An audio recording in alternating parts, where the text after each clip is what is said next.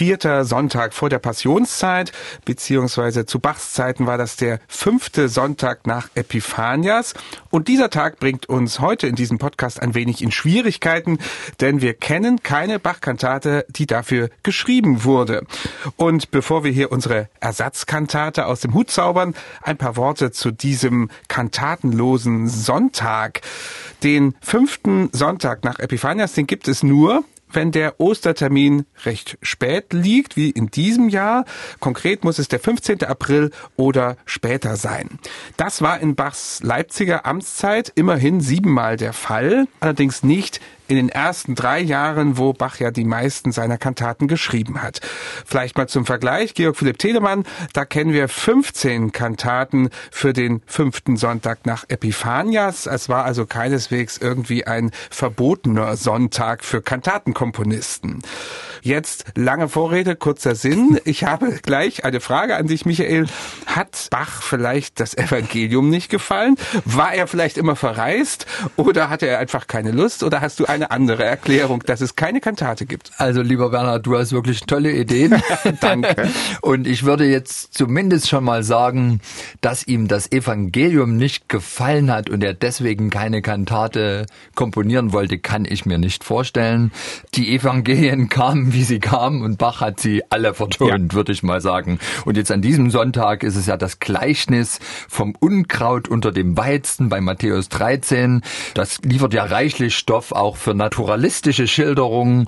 Wir kennen andere Sonntage, nehmen wir mal Sonntag Sexagesime, wo es um das Gleichnis geht vom Sämann und den Samen, der da auf unterschiedlichen Boden fällt. Da hat ja Bach auch ganze Arbeit geleistet. Nein, ich glaube, das ist sicherlich nicht der Grund gewesen. Die erste theoretische Möglichkeit für den Thomas Kantor Bach, eine Kantate auf den fünften Sonntag nach Epiphanias zu komponieren, hätte sich ergeben 1728. Das heißt, in seinen ersten vier Jahren gab es die Möglichkeit gar nicht. Und das ist, glaube ich, ein durchaus wichtiges Argument, denn will noch mal dran erinnern, wir haben ja diesen erstaunlichen Umstand, dass fast 90 Prozent der überlieferten Kirchenmusik des Thomas Kantors Bach aus seinen ersten vier Jahren stammt. Hm. Da sind diese sogenannten drei Jahrgänge entstanden, also bis 1727 im Wesentlichen. Das heißt, da, wo Bach nachweislich durchkomponiert hat, da ergab sich für ihn die Möglichkeit gar nicht. Und danach haben wir ja wirklich große, große Lücken. Also wir wissen eigentlich weit öfter, dass wir nichts wissen für die einzelnen Sonntage, als dass wir wirklich mal konkret sagen können, was Bach in den 1730er, 1740er Jahren jeweils an den Sonnen- und Feiertagen auf die Pulte der Choremporen gelegt hat.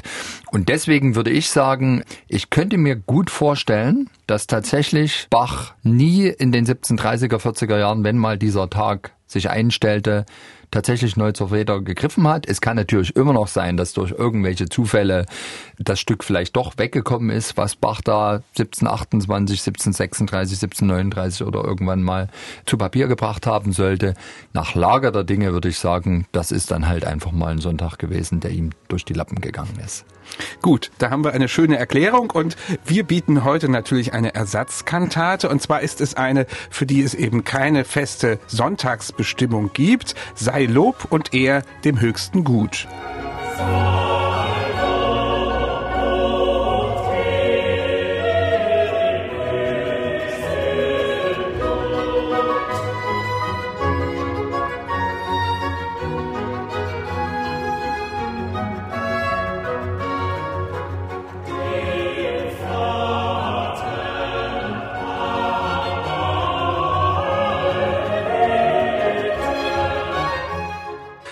Ja, man hört es ganz deutlich hier in diesem Eingangschor schon. Wir haben mal wieder eine Choralkantate herausgesucht und es ist eine besondere, nämlich eine Choralkantate per omnes versus. Also alle Verse wurden hier vertont und kein zusätzlicher poetischer Text einbezogen. Ja, Michael, sag uns etwas mal über diesen Choral. Worum geht es da?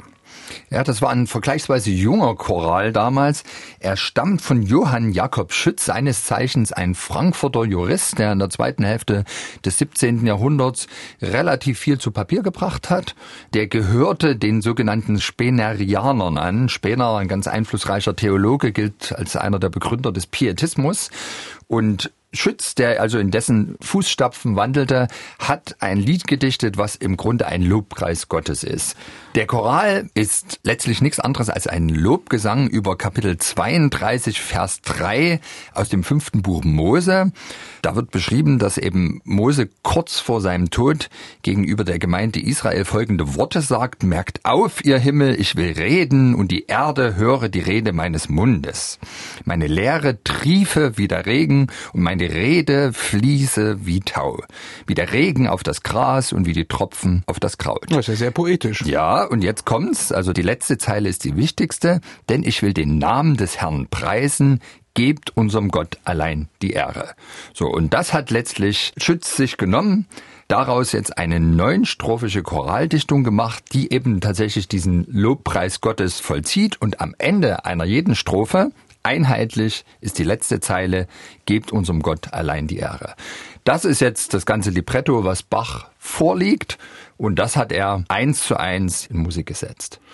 Und wir haben wenig Anhaltspunkte darüber, wann diese Komposition entstanden ist, obwohl es ja eine Handschrift von Bach direkt gibt. Trotzdem würde ich dich mal bitten, so ein bisschen zu spekulieren, wann und vor allem wofür ist diese Kantate entstanden? Ja, das Wofür ist eine ganz, ganz große Frage. Ich würde mal sagen, dass wir die uns bis zuletzt aufsparen, wenn wir das Stück durchgesprochen okay. haben. Das Wann ist ein bisschen leichter. Wir haben den glücklichen Umstand, dass wir Bachs autographe Partitur haben. Und an der sieht man auch, dass er sich sehr Mühe gegeben hat. Es hat ausgesprochenen Reinschriftcharakter. Und man sieht auch in der Partitur, dass Bach hier fast mehr Informationen als meistens in seinen Kantatenpartituren hinterlassen hat. Das sind sehr genaue dynamische Anweisungen. Es gibt dies und jenes. Und wenn man sich die Schriftzüge anschaut, und das vergleicht mit anderen Bach-Autographen, wenn man zugleich die Papiersorte analysiert, die Bach verwendet hat. Papiere haben ja damals ein Wasserzeichen und dann kann man die Papiermühle bestimmen und kann dann schauen, wo kommt dieses Papier in datierten Bach-Dokumenten vor und auf diese Weise kann man sich dann immer nähern der Frage, Wann ist es entstanden? Und da ist die Bachforschung zu dem Ergebnis gekommen, hier bei dem Stück 1728 bis 1731, das ist so die Zeitspanne, die angegeben wird. Also Bach ist bereits mindestens, sagen wir mal, vier, fünf Jahre Thomaskantor. Und man sieht auch, dass er beim Vertonen des Stückes zunächst einmal gescheitert ist, weil in der Partitur, hochinteressant, ist die erste Seite gefüllt mit einem Entwurf zu dem Eingangschor. Die ersten acht Takte sind wunderbar ausgearbeitet und dann werden nur noch einzelne Notenlinien fortgeführt und dann ein paar Takte später hört er ganz auf.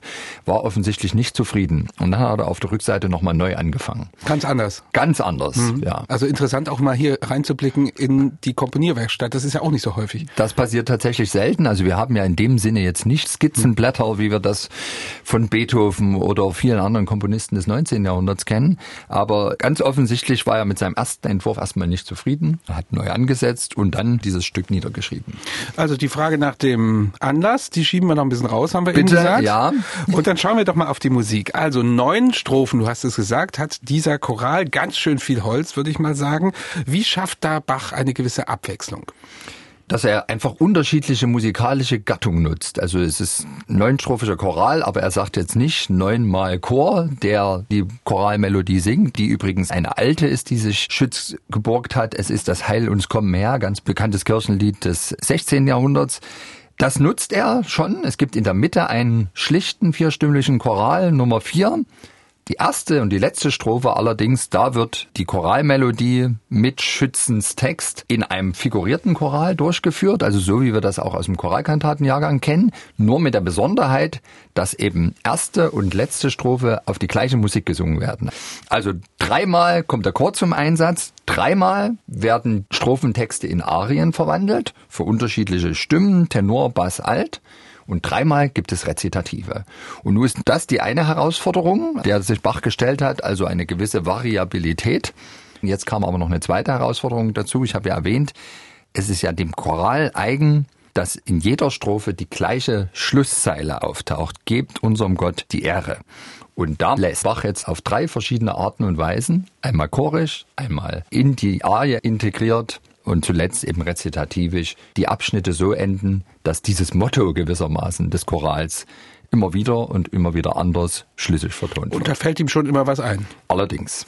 Wir schauen mal auf den Eingangschor, da haben wir schon ein kleines Stückchen draus gehört. Also das ähnelt dem Choralkantatenjahrgang oder merkt man doch, dass so eine gewisse zeitliche Distanz da schon vergangen ist? Also es klingt wahnsinnig routiniert. Und ich würde trotzdem auch sagen, verglichen mit manchen groß angelegten Eingangschören aus dem Choralkantatenjahrgang ist es vom Grad der Virtuosität, sowohl was die Sänger betrifft als auch die Instrumente betrifft, eher durchschnittlich. Ich möchte fast sagen leicht. Es ist erstaunlich, dass der Chor wirklich sehr akkordisch dort hinein die Choralmelodie singt. Also da gibt's wenig kontrapunktische Verstrickung. Ringsherum gibt's einen Streichersatz plus zwei Oboen, die umspielen das, sie konzertieren, sie imitieren sich gegenseitig, also liefern praktisch das Lametta ringsum die Choralmelodie. Klingt alles sehr gefällig, extrem souverän, aber es ist jetzt nicht so, dass es jetzt in Sachen Virtuosität mhm. den Leuten all ihr Können abforderte. Ich, ich merke schon, du hast gesagt souverän und gefällig, das sind so Zeichen bei dir, dass du nicht so ganz begeistert naja, bist. Aber ich will, wir, hören mal rein.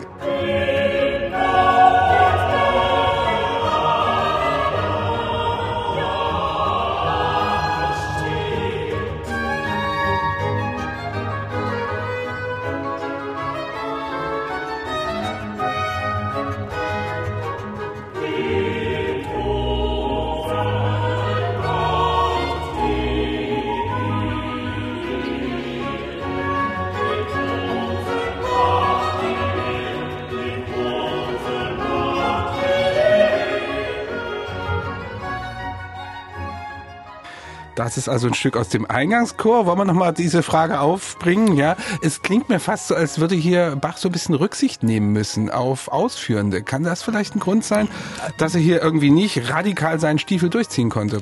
Vielleicht ist hm. dem so. Zudem muss man natürlich sagen, offensichtlich hatte er ja den Plan, die gleiche Musik die er für den Eingangschor, für die erste Strophe des Chorals nutzte, wieder für die Schlussstrophe herauszuholen, mhm. die inhaltlich durchaus andere Akzente hat.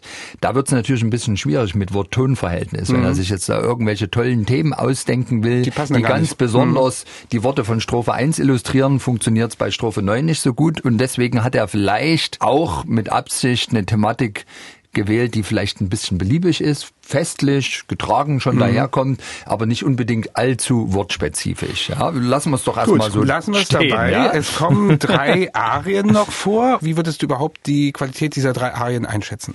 Na, auch da finde ich, sie sind ganz souverän. Sie sind allesamt doch auch relativ schnell vorbei.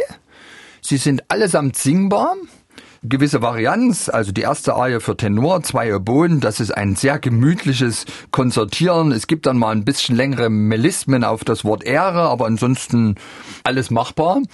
Zweite Arie Bass und Solovioline, das ist auch ein sehr gefälliges Duett eigentlich zwischen den beiden, sehr schön. Was mir eigentlich am meisten gefällt, ist die letzte Arie, Altarie, begleitet von einer Flöte und Streichern.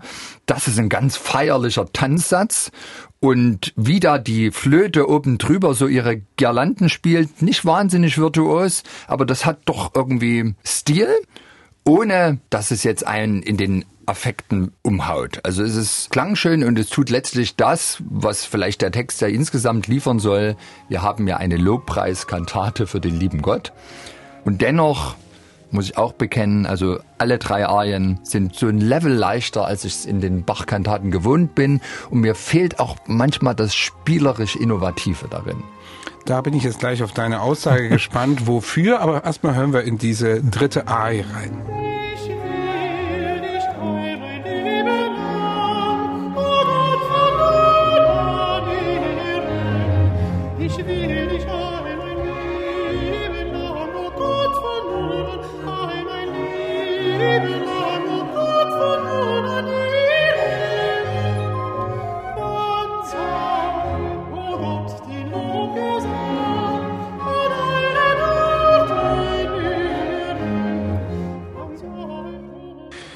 Das ist also die Altarie mit Flöte und Streichern begleitet. So, aber jetzt musste ich hier mal Farbe bekennen, Michael.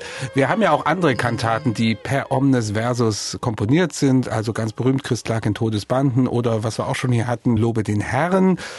Kann diese Kantate mithalten? Ich tippe mal fast, die Antwort wird eher differenziert jetzt ausfallen und dann würde ich gerne natürlich wissen, was ist jetzt eigentlich deine Idee?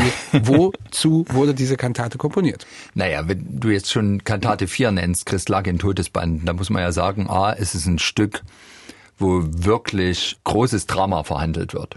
Das ist ein Lied über die Bedeutung der Auferstehung von Jesus Christus für uns, die Menschen.